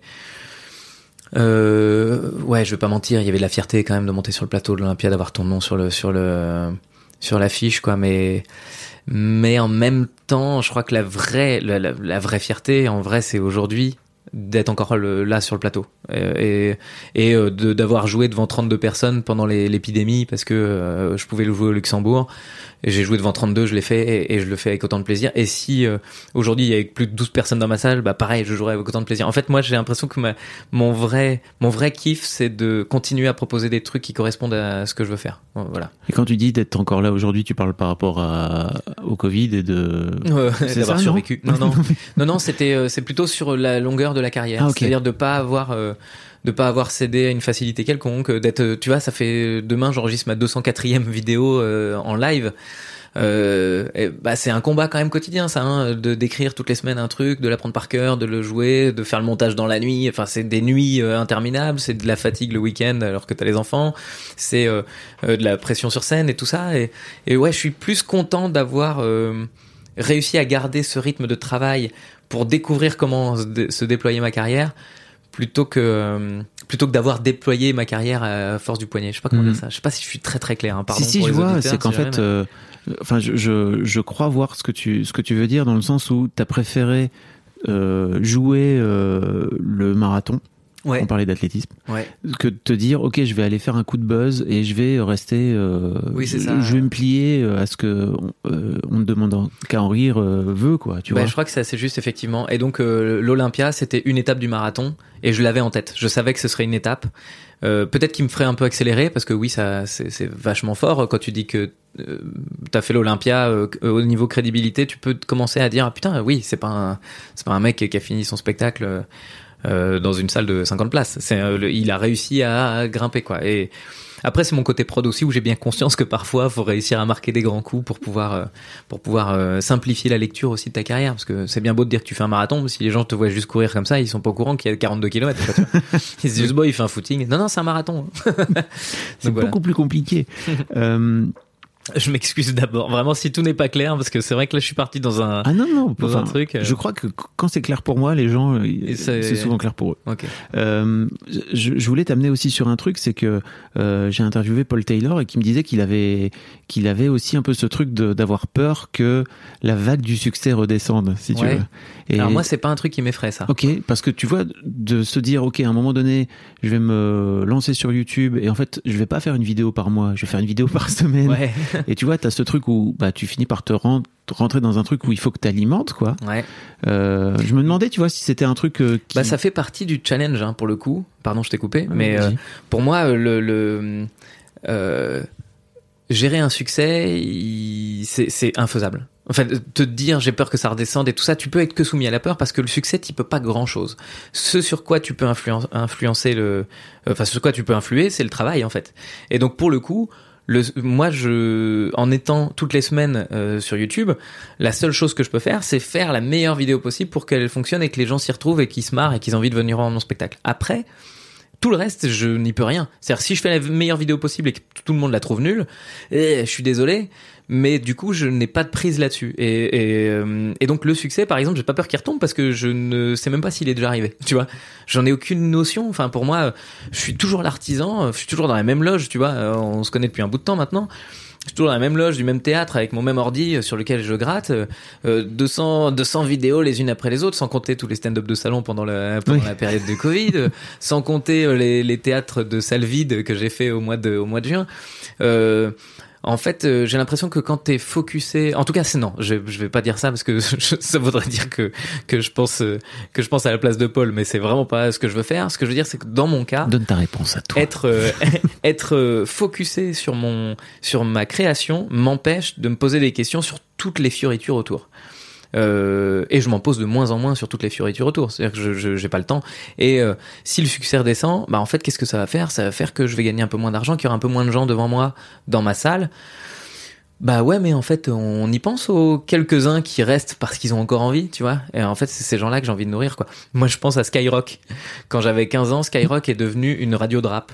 Et moi, j'adorais Skyrock parce que j'adorais le rock. Alors maintenant, j'ai découvert le rap et j'aime beaucoup. Mais à l'époque, je n'aimais pas le rap et je me disais, putain, ma radio que je kiffe, elle a complètement changé pour euh, devenir autre chose. C'est terrible, je suis d'accord avec plus toi. de point de repère, quoi. Ouais, carrément. Et ben, tu vois, c'est ce que je me dis aujourd'hui. Je me dis, j'aime- j'aimerais bien rester Skyrock pour les gens euh, qui aiment Skyrock, tu vois. Je, pré- je, je préfère être un Verino pour les euh, et, et continuer à avoir ma dynamique d'écriture, mon, mon style et ma manière de faire pour ceux qui apprécient vraiment, plutôt que de m'élargir. Et on en connaît plein des artistes, des mecs. Moi, il y a des, des tas de types que j'adore en chansons françaises qui ont fait des trucs géniaux. Et pouf, ils sont devenus des stars. Ils ont sorti trois albums un peu merdiques. Ils ont fait du pognon. Puis résultat, ça s'est éteint. Alors, ils ont peut-être acheté une belle maison. Ils ont peut-être euh, beaucoup de succès. Puis ils font partie des restos du cœur. Mais en vrai, moi, j'ai perdu l'artisan. Euh, là, j'ai trouvé une star. Ouais, bah, je m'en bats les couilles, la star. Moi, je veux l'artisan. Je suis qui transpire, je suis qui réfléchit. Bah, j'aimerais bien être un artisan toute ma vie. Et euh, parfois, les artisans, ils ont pas autant de succès que les stars. Et bah, tant pis pour le succès, quoi. Ah, donc t'es vraiment là-dedans. C'est-à-dire Ouais. que tu préfères euh, te dire, euh, voire même repousser éventuellement le succès pour euh, Ah ouais, rester ouais. quitté, quoi. Bah, en fait, le succès, il a vraiment ceci d'effrayant que tu t'en es pas responsable. Tu sais pas quand ça s'arrête, c'est pas toi qui décides. Donc moi, plus tard il arrive, mieux je me porte. hein. Quand j'ai vu arriver, on parlait d'internet tout à l'heure. Moi, j'ai vu euh, le moment où je suis parti sur YouTube, c'est qu'il y avait Max Boublil qui commençait à faire des trucs. Ouais. Il y avait euh, euh, Norman qui avait fait un ou deux buzz à 200 000 vues. Euh, il y avait Kev Adams qui avait commencé à faire des trucs aussi. Et je regardais ces carrières-là. Vraiment, euh, il y a beaucoup de mes collègues qui bavaient devant. Je crois que je suis un des rares à avoir envoyé un message à Max en lui disant bon courage. hein. Parce que moi, c'est le truc qui m'effraie le plus, je crois. Le buzz. Le moment où d'un coup, tout le monde fait c'est lui, regardez-le. Et que toi, tu dis mais moi, j'ai pas les épaules pour, pour gérer un buzz comme ça. Moi, je, moi, il faut que je suis d'accord pour arriver en haut de la montagne. Mais par contre, tu m'y envoies pas en parachute. hein. Euh, je monte les marches les unes après les autres parce que je veux arriver en haut de la montagne, dire pas de problème, je peux redescendre. Je connais le chemin et s'il faut remonter, je remonterai. Enfin, tu vois, mais, je crois qu'il y a rien de plus effrayant effectivement que de t'être fait parachuter en, haut de la montagne et de te dire waouh, s'il y a un coup de vent, je tombe quoi. Moi, je tomberai pas, je connais le chemin. Et ouais, non, vraiment, j'ai ce côté-là euh, où je, je suis. Ça m'intéresse pas beaucoup d'être une star. hein. Ok, ok. Mais ça veut dire aussi que tes décisions de carrière, euh, bah, par exemple, tu continues à jouer dans ce théâtre euh, Ouais. qui fait 500 places, alors que peut-être tu pourrais te dire aujourd'hui qu'il y a peut-être moyen d'aller chercher des plus grosses salles, quoi. Ouais, c'est possible, mais du coup, on s'est fait quand même des petits jeux, tu vois. On a eu le Grand Rex euh, il y a deux Mhm. ans, on a eu euh, le Théâtre Antoine, Bobino, l'Olympia. Euh, J'aime bien quand même ces petits jeux-là, ces petits moments, mais euh, je préfère. Puis 500 places, c'est pas dégueu quand même, je trouve. C'est Euh, déjà bien 500 places. Déjà, moi, j'hallucine. je suis trop content. je suis putain, quand même, 500 places trois fois par semaine, on est bien. Donc, je suis déjà euh, officiellement, en, en voulant me mettre hors de la course, si je me dis que j'étais dans la course, je suis pas mal, tu vois. Mais je refuse de m'y mettre parce que j'ai pas envie que ce soit une victoire, le nombre de spectateurs. Moi, ce que je veux, c'est que c'est le presque le, le, le nombre de changements de vie mais enfin c'est ridicule de dire tout ça et l'espèce de philosophie à la con tu vois du moi ce que je veux c'est rendre les gens heureux tu comprends? Bah, t'as le droit de le penser et de le Ouais, dire, ouais, en fait. ouais, ouais. Mais je trouve qu'il y a un petit, un petit discours un peu démago qui pourrait, euh, qui pourrait avoir l'air de pointer le bout de son nez, mais euh, en tout cas, c'est, Je trouve que ça me... c'est plutôt sincère, quoi. Oui, voilà. je- C'est plus- dire, je crois que les gens sont suffisamment euh, malins pour euh, pour capter qu'en Ça fait. fait deux euh, fois que tu paries sur l'intelligence de ton, de ton public. Hein. Je crois que vraiment ils vous aiment. Hein. Je sais pas si vous m'entendez de- bien. mais je parle de ton public. en plus, je parle Non, de mon ton public, je le chéris mon public. Je le chéris d'amour. C'est vraiment, il pardonne rien. Ouais, justement, j'allais t'en parler parce que t'as t'as aussi toi euh, été de plus en plus justement sur des sujets sociétaux. euh, Tu tu parles de tu parles d'environnement, tu parles de trucs, euh, tu parles de de, de, de végétarisme, etc. Ouais. Euh, c'est pas des sujets qui font vraiment. Et puis pareil sur Internet, hein, tu Ah ouais. enfin sur dis donc Internet, Oui. tu tu ne, tu passes jamais à côté d'un du sujet polémique de la semaine. Ouais, non, ça C'est m'intéresse. l'objectif. Ouais. J'imagine que ça a dû te faire perdre des gens, gagner d'autres? J'en perds, euh, j'en perds. Bah, il y a deux semaines, j'ai fait une vidéo sur Zemmour, donc évidemment là pour le coup Zemmour, on s'en doute bien que c'est clivant. Euh, je comprends aussi pourquoi, parce que euh, euh, les gens qui qui sont fans de Zemmour sont persuadés que le reste de la planète est trop con pour comprendre Zemmour. Ça c'est vraiment un truc que j'ai mis du temps à comprendre, mais j'ai en fait le problème c'est pas que les gens soient d'accord ou pas d'accord, c'est qu'en fait les gens qui suivent Zemmour sont persuadés que les autres n'ont pas compris que c'est Zemmour l'avenir. Mais il y en- ils intègrent pas vraiment qu'on peut juste ne pas être d'accord. Et juste dire en fait euh, moi j'ai compris ses idées hein. j'écoute ce qu'il dit je l'ai et vraiment pour le coup j'en bouffe du au-delà de ses chroniques et tout ça j'essaye de, comprendre quand même la, psychologie du gars. Et à la fin je suis capable de dire bah je suis pas d'accord. Et les gens te, répondent non en fait c'est pas que t'es pas d'accord c'est que t'as pas compris. C'est que lui il a raison et que toi t'es trop con. Et donc euh, bah, forcément quand c'est clivant c'est intéressant parce que euh, l'idée c'est quand même de réussir à tendre la main. En fait de réussir à à, à faire en sorte que même le plus grand fan, on va dire sur Zemmour pour le coup, parce que c'est facile de le lire comme ça, le plus grand fan de Zemmour, quand tu fais une vanne qui tombe bien, il fasse Ah oui, c'est vrai. Tu vois, moi, c'est ça mon idée. Parce que pour le coup, tu peux réunir, quoi. Tu peux faire en sorte encore de, de tendre la main. Mais ouais, j'ai pas peur d'être euh, d'être clivant, euh, mais c'est pas mon but. Mon but, c'est vraiment de faire en sorte que de mettre d'accord euh, les deux euh, les deux mondes Euh, parce qu'aujourd'hui en fait il y a deux mondes dans chaque truc dont on parle. C'est-à-dire que tu, vas avoir ceux qui s'expriment sur le sur l'écologie t'as ceux qui te disent c'est de la connerie euh, les climato-sceptiques euh, qui te disent c'est vraiment n'importe quoi et puis en fait euh, c'est comme ça c'est des vagues. Et puis t'as ceux qui te disent mais t'es malade ou quoi faut arrêter de manger de la viande il faut se doucher avec euh, du savon sec et et donc t'as plus le milieu tu vois. Les gens qui disent alors moi je vais vraiment faire mon maximum euh, je vais progresser je crois aussi un peu en la science peut-être que ça va nous aider euh, peut-être la conscience collective, est-ce qu'il n'y a pas des trucs à pousser euh, euh, T'as ceux qui vont te dire faut pas voter vert, c'est des tocards. Puis t'as ceux qui vont te dire bah oui mais voter vert ça va réveiller ceux qui sont pas verts à la base mais qui se disent ouais politiquement ça devient la mode de l'être. Donc on sait pas en fait. Le monde est vraiment beaucoup plus complexe que ce qu'on pense et il y a de moins en moins de place à la complexité. Maintenant on te donne que les deux lectures, bien ou mal, oui ou non. À la nuance. Voilà, il y a plus de nuance nuances, très quoi. compliquée. Bah d'ailleurs, tu t'en parles très bien. Tu dis que t'es végétarien, mais Ouais, voilà. Ouais, la nuance, quoi. C'est-à-dire, j'ai une fonte végétarien, je sais qu'il faut. Bah, parfois, il y a aussi des moments où ça va vite, quoi. C'est pas pareil, j'aimerais bien euh, ne jamais manger de la merde, mais des fois, t'es au supermarché, t'as 45 minutes pour bouffer, euh, il y a un, un sandwich, euh, tu sais bien que ça va pas être bon pour ton corps, hein, mais bon. euh, et puis, les- puis c'est comme ça pour tout, en fait. Il y a des fois aussi, euh, tes enfants, tu les engueules parce que euh, t'es un peu à la bourre, que t'es pressé, que t'es stressé, que tu t'es levé trop tard, j'en sais rien. Ça veut pas dire que t'es un mauvais père de manière générale. Et en fait, on a toujours ce côté maintenant tout blanc, tout noir. Et euh, si t'es pas tout blanc, ferme ta gueule. Bah non, en fait. si si on empêche les gens euh, de l'ouvrir parce qu'ils sont pas parfaits, bah, qui parle quoi? Greta, voilà. Il reste plus qu'elle qui a le droit de dire des trucs. Et en plus, quand elle va dire des trucs, on va se foutre de sa gueule parce que c'est pas bien de dire blablabla. Ah putain, les gens sont fatigants. c'est vrai. Et je me mets dedans. On est tous fatigants. tu te trouves fatigant aussi, toi? Bah ouais, ouais, ouais. Je crois que je, je- déjà je suis bavard, comme tu le constates. Mais c'est- une bonne chose pour ce podcast, tu sais. Pour les podcasts, ouais, ouais, c'est sûr. Mais après, les gens avec qui je vis, des fois, ils en ont marre.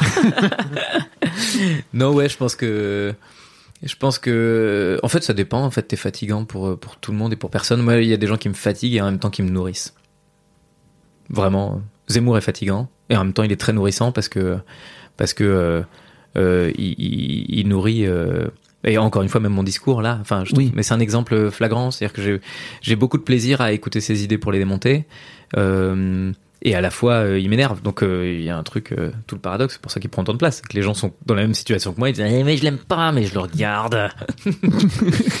T'as aussi monté, et c'est pas anecdotique dans ton parcours, le L'Inglorious. Ouais. Euh, com- Comedy Club. Inglorious Comedy Club, ouais. euh, qui est qui est une boîte de enfin donc qui est un plateau Ouais, un plateau d'humoristes. que vous avez produit donc euh, pour le coup c'est c'est ta prod à toi quoi Ouais, c'est ça, exactement. C'était, euh, bah, je crois que c'est monté en 2014, si je me trompe pas. Puis ça a démarré tout petit, au théâtre de 10 heures, euh, sans place. Et puis ça a fini au grand point virgule, là, dans la salle de 500, fois deux, parce qu'on doublait. Euh, Enfin, je dis, je parlais au passé parce qu'on n'a pas repris depuis la pandémie. ah vous avez vous avez toujours pas repris là? On a fait une date à Bobino, Ok. où pareil, on a fait double Bobino. Euh, ouais, c'est chouette. gros parce théâtre Bobino c'est quoi? C'est 800 C'est 800, ouais. hein Donc on a fait 1006 euh, juste après, en sortie de pandémie. Waouh.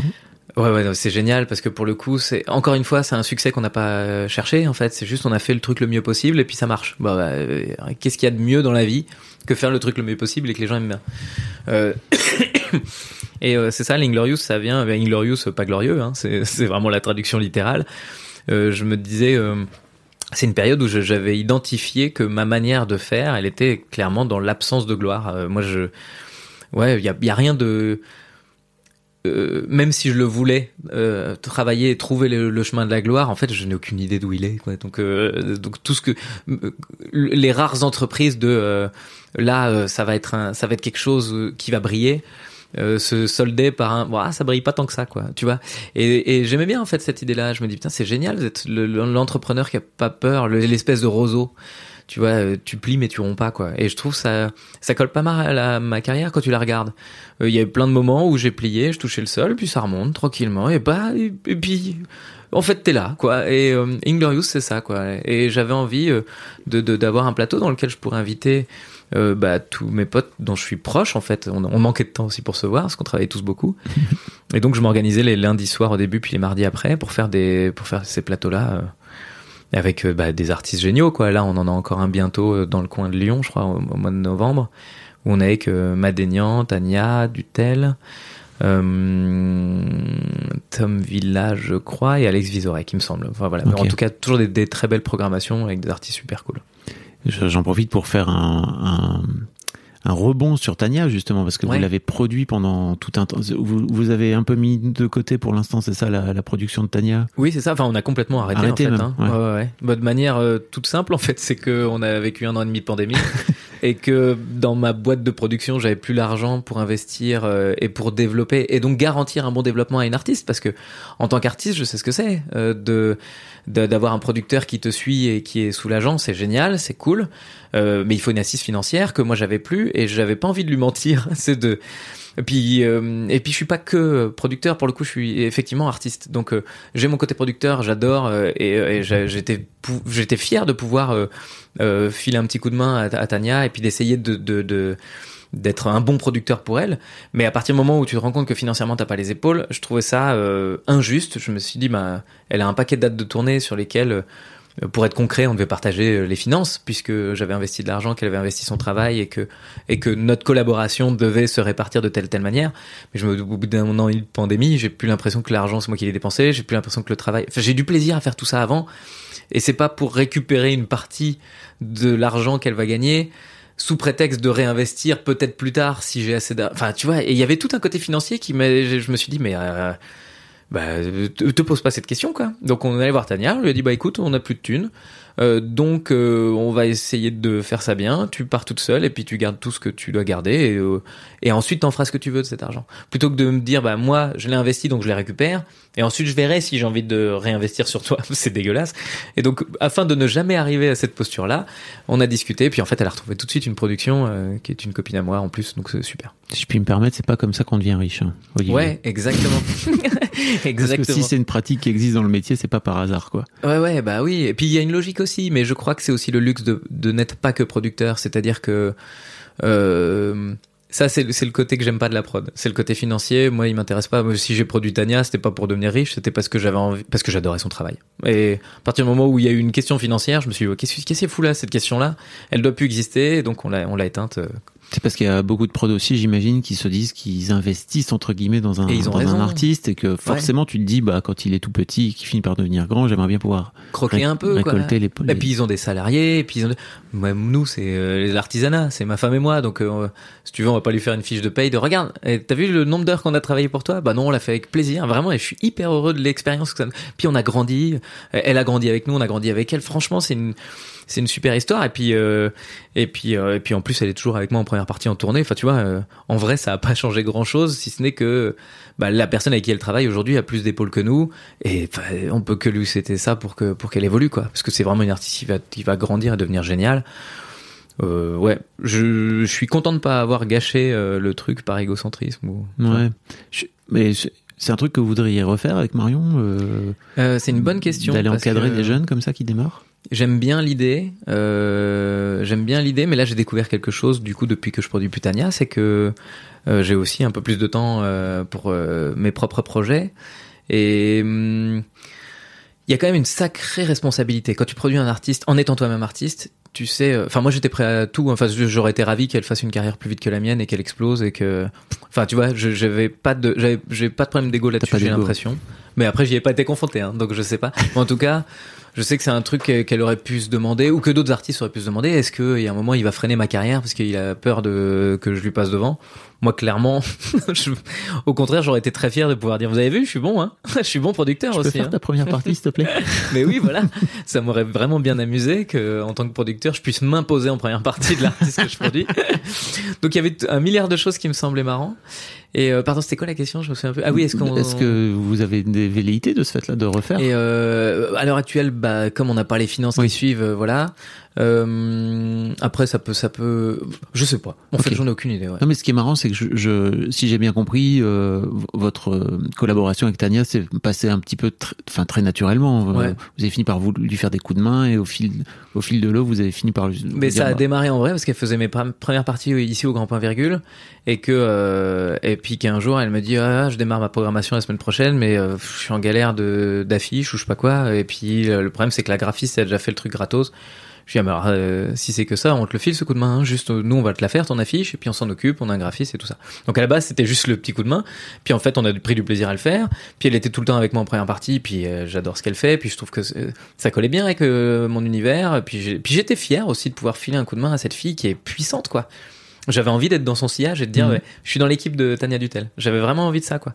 Donc je pense que euh, et je pense même qu'il y avait plus de euh, de euh, je suis dans l'équipe de cette fille que de regarder comme je suis capable de produire des gens Oui. tu vois c'était pas je me voyais pas comme grand je, je voyais plus comme accompagnateur quoi Ouais, ça me parle. Euh, euh, mais oui, donc euh, de, et de ce fait-là, je, je me disais, bah, voilà, t'es t'es devenu producteur. Enfin, vous êtes devenu producteur un peu par la force des choses, mais de façon très naturelle. ouais et comme j'ai un peu l'impression aussi que tu fais beaucoup d'essais-erreurs et qu'en fait au final tu finis par te dire bah ça en fait c'est un truc que j'aimerais bien faire. C'est pour ça que je te posais un peu cette question Oui, de est-ce que t'en ferais pas aussi une activité euh, euh, où tu découvrirais demain euh, des jeunes dont t'aimerais bien être dans l'équipe quoi, tu vois. Bah ouais, c'est. Je pense que ça a marché au coup de cœur. Et il y en avait eu quelques-uns avant. Euh, Il y a Adrien Arnaud, avec qui on avait failli travailler. Il y a eu, euh, il y a eu euh, Émeric Lompré aussi, où on a été très proches pendant une période. Mais je pense que c'est des artistes que j'aurais pas su produire. Donc je suis content que ça soit pas fait au moment où ça a pu évoluer. Mais en tout cas, ouais, c'est deux artistes avec qui on a beaucoup discuté. Puis finalement, il y a eu d'autres opportunités pour eux. Euh, ou des ou des incapacités avec Emmerich on s'est raté euh, à, à cause des agendas tu vois c'est Ah, à ce point-là, ouais. bah, il était pas sur Paris au moment où moi je voulais avancer et puis et puis voilà. Euh, mais n'empêche, on est trop. Enfin, en fait, ce qui est génial, c'est de voir que c'est des potes encore et, et- enfin encore, genre comme s'il y avait eu un demi truc. En fait, c'était génial d'imaginer que ça. qu'on s'est dit oh viens on fait des trucs ensemble oh non on n'y arrive pas oh et puis euh, le temps passe et on est toujours là euh, dans Mm. les mêmes les mêmes cercles en vrai Ouais, c'est cool. ouais Euh, Est-ce qu'il y a un sujet dont je t'ai pas, sur lequel je t'ai pas amené, dont tu aurais bien aimé parler? Euh, ah, c'est une bonne question, ça. hein. Euh... Euh, un, un, un. Toi qui es bavard. Bah ouais, hein, c'est fou. Hein, je réfléchis. Je pense que j'ai dû t'emmener moi sur les sujets quand. C'est trop bien. Euh, Est-ce qu'il y a un sujet euh... T'es pas obligé. hein. Ouais, non, je réfléchis, je réfléchis, je réfléchis à mes problématiques du moment. Je réfléchis à, à aux analyses que je suis en train de faire. Est-ce que c'est intéressant ou pas de- de- d'aller là-dedans? Enfin, c'est pas des analyses, mais c'est c'est quoi l'avenir Ça, c'est pas mal comme question. c'est quoi l'avenir, quoi Entre la scène Internet, euh, les nouveaux réseaux, euh, TikTok. Euh, parce que je suis confronté à un truc en Netflix. ce moment. Netflix aussi, évidemment. Euh, et puis les, les, les spectacles gratuits et pas gratuits, et puis les, les et puis tous les chemins là, c'est génial. J'adore la période dans laquelle on vit. Elle elle est horrible parce que on est entre les crises sanitaires, les crises euh, climatiques, les crises sociales. Euh, on parle des gilets jaunes, mais on peut parler des talibans aussi. Donc il y a vraiment une crise mondiale qui est en- la terre tremble, on le sent sous nos pieds. Et pendant je, je, je pense deux ans, j'étais un peu dépressif là-dessus. Enfin dépressif, c'est pas parce que moi dépressif, euh, Oui. j'ai toujours un peu la patate quoi. Enfin, T'étais je- un peu down. Ouais, c'est un moment, j'ai fait, oh, ça me réjouit pas. Mais n'empêche que plus j'y réfléchissais, plus je me disais, mais en fait, euh, vraiment, vraiment, vraiment, ça pose un problème. Et là, je suis rentré dans une phase où je me dis, mais c'est tellement excitant, en fait. On arrive à un carrefour de l'humanité. Est-ce qu'il y a un moment dans l'histoire de l'humanité jusqu'à maintenant où il y a eu autant de tensions dans tous les sens? Je crois pas. Et, et du coup, je suis j'ai l'impression d'être dans l'histoire. J'ai l'impression d'y être euh, maintenant et en plus par ma position d'humoriste d'avoir l'occasion de tout regarder. Et donc euh, euh, je me réjouis de ça quoi. Je me réjouis de ça et la période me fait pas peur alors que je pense que ça va finir mal. c'est c'est paradoxal hein. c'est paradoxal quoi. Mais on revient, on revient à la paternité de ce fait-là. C'est parce qu'il y a un truc aussi de. Ok, tes enfants dans tout ça, quoi, tu vois, parce qu'ils sont petits et. Mais mes enfants, ils vont grandir, en fait. C'est ça aussi que je réalise. Là, euh, le grand qui a 10 ans, je commence à réaliser que, je l'ai dit hier à ma femme, j'ai dit c'est marrant parce que j'ai plus l'impression qu'ils habitent avec nous. J'ai l'impression qu'on habite ensemble. Ah oui. Tu vois la différence Ouais. Avant, euh, enfin, t'es chez toi et puis t'as des enfants qui sont, euh, ils ont chacun leur chambre. Là, aujourd'hui, en fait, on habite ensemble, quoi. Il est, il est là, il va dans la cuisine, il prend un truc dans le frigo, il va dans sa chambre, il va bouquiner. En fait, euh, il y a quelqu'un qui est en coloc avec ma femme et moi. Et il y en a deux autres qui sont en train de se former pour arriver aussi. Et je réalise qu'en fait, c'est pas que des enfants. Comme je te dis, je mets toujours du temps à réaliser. Euh, j'ai mis par exemple huit mois à comprendre que ma femme allait accoucher. Euh, pendant huit mois, elle a été enceinte et à huit mois, on est au resto et le serveur lui dit c'est pour quand Elle dit pour dans deux semaines et je fais Oh et je réalise qu'en fait ma femme n'est plus juste une femme enceinte, mais c'est que- c'est quelqu'un euh, qui va vraiment avoir un bébé. Donc je, mets toujours beaucoup de temps à intégrer les choses. Je vous invite à aller écouter l'histoire de Daron avec Verino que nous avions faite il y a Oui. quelques années, n'est-ce pas? Oh là là, c'était il y a quelques années déjà? Il y a, oui, 4 ans. Oh putain. Oh la vache, donc j'en avais que deux à l'époque. Oui. Ah bah c'est marrant. Et euh, donc je mets toujours du temps à intégrer les choses et je crois que là j'ai intégré euh, que mes enfants ne sont pas que mes enfants, Hmm. mais c'est surtout c'est des êtres humains qui vont grandir. Et il y a un moment j'aurais plus de prise sur eux, de la même manière que mes parents ils m'aiment, hein, c'est pas la question. Mais je veux dire en vrai. euh, si euh, on était en pleine crise, clim- Enfin, je vais pas là aujourd'hui aller voir mes parents en disant pourquoi vous m'avez fait naître dans ce monde horrible? Bah non, j'y suis et je le ferai. Et je pense que mes enfants seront dans la même dynamique. C'est-à-dire que dans 50 ans, quand il fera euh, 90 degrés et qu'ils vont essayer de s'en sortir vivants, ils vont pas dire à la génération du dessus pourquoi vous m'avez fait naître? Ils vont dire vous avez fait de la merde et ils ont raison. Et comme nous, on peut dire à la génération du dessus vous avez fait de la merde et que nous on est en train d'en faire en fait. Enfin, je veux dire, la question c'est même pas est-ce que quelqu'un fait de la merde, c'est comment on s'en sort aujourd'hui? Et j'espère J'espère que l'éducation que je donne à mes enfants, c'est plutôt comment on s'en sort, plutôt que regarder, essayer de trouver les coupables. Petite éducation survivaliste ou bien? Non. Mais il y en a un qui a plus de tibia. Parce qu'on avait plus assez mangé. non, c'est vrai que je les éduque pas là-dedans, quoi. Je les éduque dans la coopération. Mais c'est une question, moi, tu vois, que je me suis posée. C'est-à-dire, Ouais. euh, en fait, à quel moment il faut que tu apprennes à tes enfants à, à survivre? À faire du feu et. Voilà, tu vois, juste. euh, et que c'est sans doute pas un truc qu'elles vont apprendre à l'école, quoi, tu vois. Ça, c'est sûr. Mais j'ai l'impression aussi que c'est un truc. Moi, pour le coup, j'ai été scout quand j'étais gamin. Et euh, j'ai appris en deux jours hein, Ouais. à faire du feu et un machin. Puis tu les mets devant Colanta, tu sais. Oui, Ça, c'est la vraie vie. c'est Denis, notre qui- père à tous. Ah Oh, bravo. Et il était pas mal celui-là. Je pas prendrais mal. pas le risque de faire une deuxième fois. Pas. Merci beaucoup Olivier, c'était vraiment cool. Euh, bah, pour les gens, je, je mettrai le, le lien en fait hein, dans, dans les notes de l'épisode si ça marche comme ça. Avec plaisir, écoute. Ils euh, pourront venir te voir, euh, toutes les dates euh, qui sont sur ton site internet, qui est très bien fait. Bravo Verino eh pour ben, écoute, merci Ils beaucoup. peuvent également te, te suivre sur Instagram. euh, Instagram, Facebook, YouTube, euh, euh, enfin, partout. En vrai, euh, moi, ce que je recommanderais, c'est Mhm. de faire le petit chemin euh, suivant. Allez euh, sur YouTube, regardez une vidéo, celle de cette semaine ou de la semaine d'avant. Si ça vous plaît, bah, vous avez des chances d'aimer le spectacle. Et comme ça, il n'y a pas trop de risques non plus. Bah, cela dit, si tu m'as écouté parler pendant une heure et que tes oreilles elles saignent pas et que tu me supportes encore, a priori, ça doit être cool. Mais euh, je suis très heureux du spectacle que j'ai actuellement et je pense que si j'avais envie que les gens voient quelque chose de moi, ce serait ça. Ah, c'est trop bien. Goûtez les vidéos, mais venez voir le spectacle parce que c'est mon, c'est le truc dont je suis content maintenant. Je tiens à dire vraiment que tu m'as vraiment cassé en deux. Et Ouais. ça faisait, ça, euh, c'était mon premier spectacle post euh, Euh, Covid, quoi, tu vois. Post-vie. post-vie. Et euh, ça faisait très longtemps que j'y étais pas allé, donc je m'étais jamais retrouvé avec un masque dans une salle, etc. Ouais. Et en fait, vraiment, je me suis retrouvé à des moments à, à, à m'asphyxier, à m'auto-asphyxier. ça voilà. C'est mon but, c'est de tuer les gens, hein, vraiment Et c'était compliqué, tu vois, vraiment. Euh, il y a quelques, il y a quelques moments où tu m'as, tu, tu m'as fait du mal. Ah bah écoute, ça me fait plaisir. Tu sais, quand tu t'as, t'as mal aux zygomatiques, Je vois tu vois, quand tu fait. sors, bah, c'était ça. Ah ouais. Voilà. Ah ouais, c'est tellement l'objectif. Réussir à s'engager sur des sujets sociaux tout en gardant le rythme de rire du précédent spectacle qui était plutôt efficace. Ouais, monter une étape, progresser quoi. Bah ouais, là pour l'instant, sur ce spectacle en tout cas, Je suis au maximum de ce que je peux faire. ça veut pas dire que c'est génial. Jusqu'à la Ça prochaine. veut dire que je ne peux pas faire mieux pour l'instant. Souviens-toi de la petite montagne. Exactement. Je suis sur la marche. À quel endroit on sait pas. Merci Olivier. Merci à toi. Merci beaucoup pour votre écoute. Avant de nous quitter, si vous avez aimé ce podcast et cet épisode, merci de lui mettre un commentaire sur Apple Podcast et 5 étoiles de préférence. C'est le meilleur moyen de le faire connaître. Vous pouvez faire comme Macha Chose qui a écrit comme toujours avec les podcasts de Fab Florent, on a l'impression d'être une petite souris. Les invités sont intéressants, tout comme leur parcours de vie. On rit, on s'interroge, on apprend, et on apprend aussi sur soi. Merci Fab, tes podcasts sont inspirants. Eh ben merci beaucoup, ça fait plaisir. Et si vous voulez faire comme elle, vous vous rendez sur Apple Podcast et vous cherchez Histoire de succès directement dans votre appli ou sur votre ordinateur. Merci beaucoup à vous et rendez-vous jeudi matin à la même heure à partir de 6h du matin dans votre appli de podcast pour un nouvel épisode d'Histoire de succès. Planning for your next trip? Elevate your travel style with Quince. Quince has all the jet setting essentials you'll want for your next getaway, like European linen, premium luggage options, buttery soft Italian leather bags, and so much more. And is all priced at 50 to 80% less than similar brands.